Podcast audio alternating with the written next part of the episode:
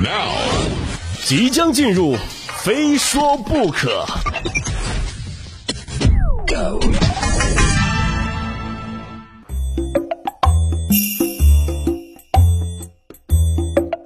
非说不可，我是鹏飞。那这一节我们继续来聊聊世界杯啊，来聊这么一支对于很多中国球迷来说感情非常复杂的一支球队啊，日本队。虽然日本队已经结束了本届世界杯之旅，虽然没有像他们赛前定下的 flag 一样闯入八强，但是这支球队却令全世界球迷惊艳了不止一次呀！他们击败了两支前世界冠军德国、西班牙，成为首个达成这一成就的亚洲国家。就连巴西当家球星内马尔就说了啊，就这支日本队啊，如果真的闯入八强，我也一点不意外。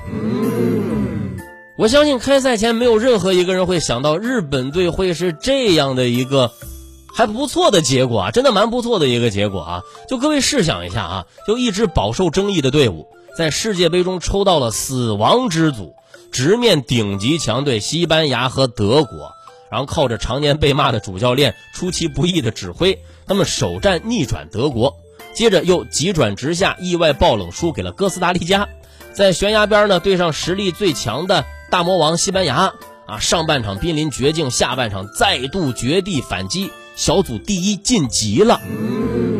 真的，这个剧情也太狗血和中二了吧！要是动漫或者电影，在剧本刚写到这一段的时候，我估计都会被主编给掐掉哈。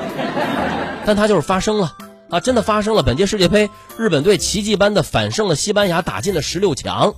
上半场被西班牙灌进一个球啊，主教练森保一被骂了个狗血淋头。下半场，日本队极限翻盘，三分钟内连进两球啊！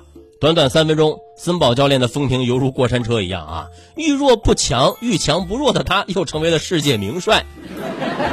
原来全世界网友啊，这都一样，都一样。不过想想这场比赛的结局，真的很出乎人的意料啊！西班牙，就这可是西班牙队呀！看过日漫足球小将的朋友，不知道还记不记得，就漫画中高桥洋一是怎么形容西班牙的？高桥洋一说那是几乎不可能战胜的球队啊！即使在这部堪称玄幻体育的漫画中啊，高桥洋一都没敢让日本队战胜西班牙。说起这部漫画，我就更感慨了。足球小将横空出世于一九八零年，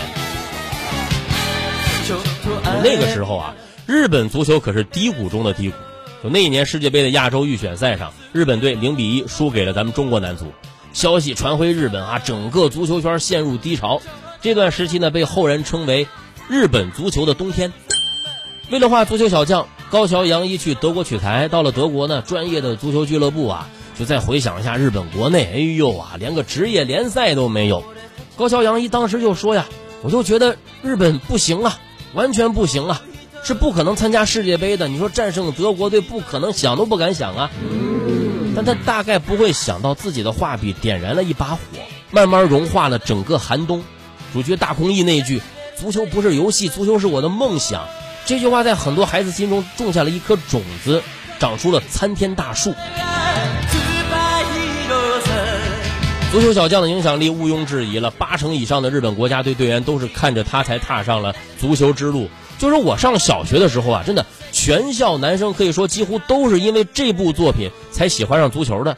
不仅如此，就连什么内马尔、姆巴佩等等等等一众国际球星都是这部作品的粉丝。其实咱们也有这种出色且中二的足球影视作品啊，朋友们，少林足球对吧？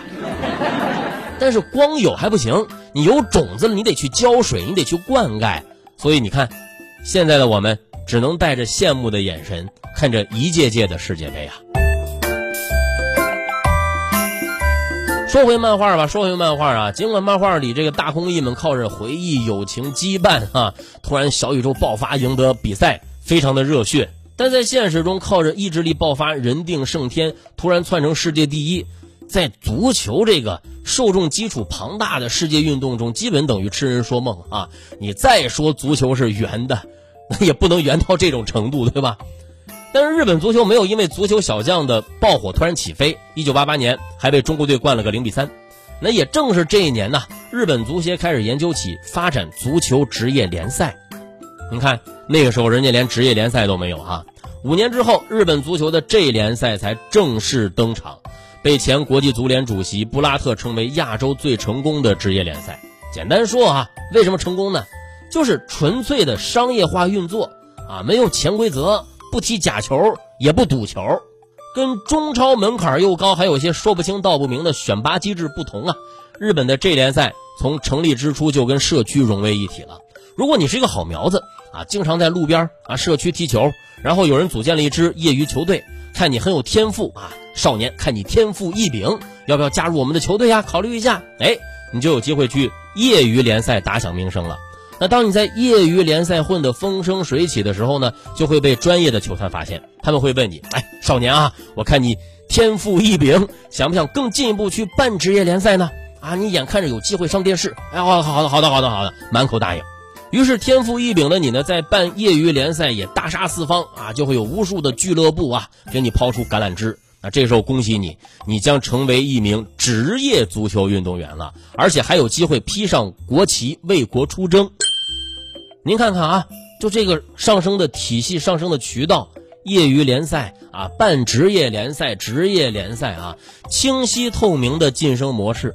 基本将日本的足球好苗子一网打尽了，不会让任何一个天才埋没，除非啊，除非你从来都没有想过要表现自己。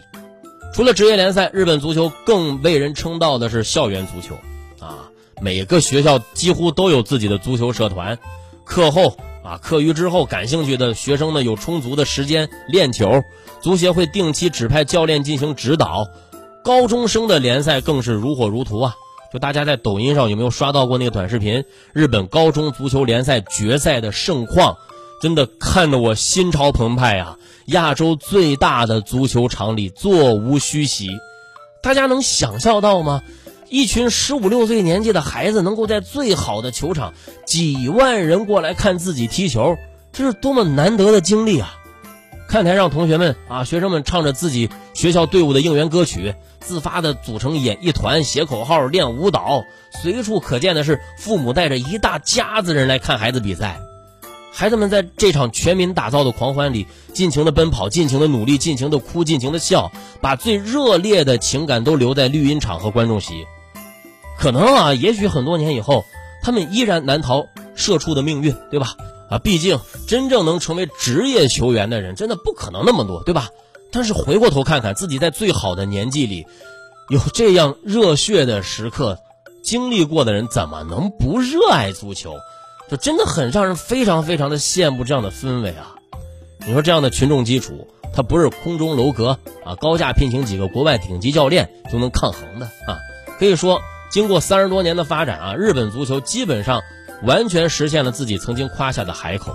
没有突飞猛进，是一步步脚印，稳扎稳打的扎实的发展，不是东一榔头西一棒槌，今天学巴西啊，明天学英格兰，后天觉得意大利也不错，哎，真的啊，我觉得真的现在就学学日本挺好的。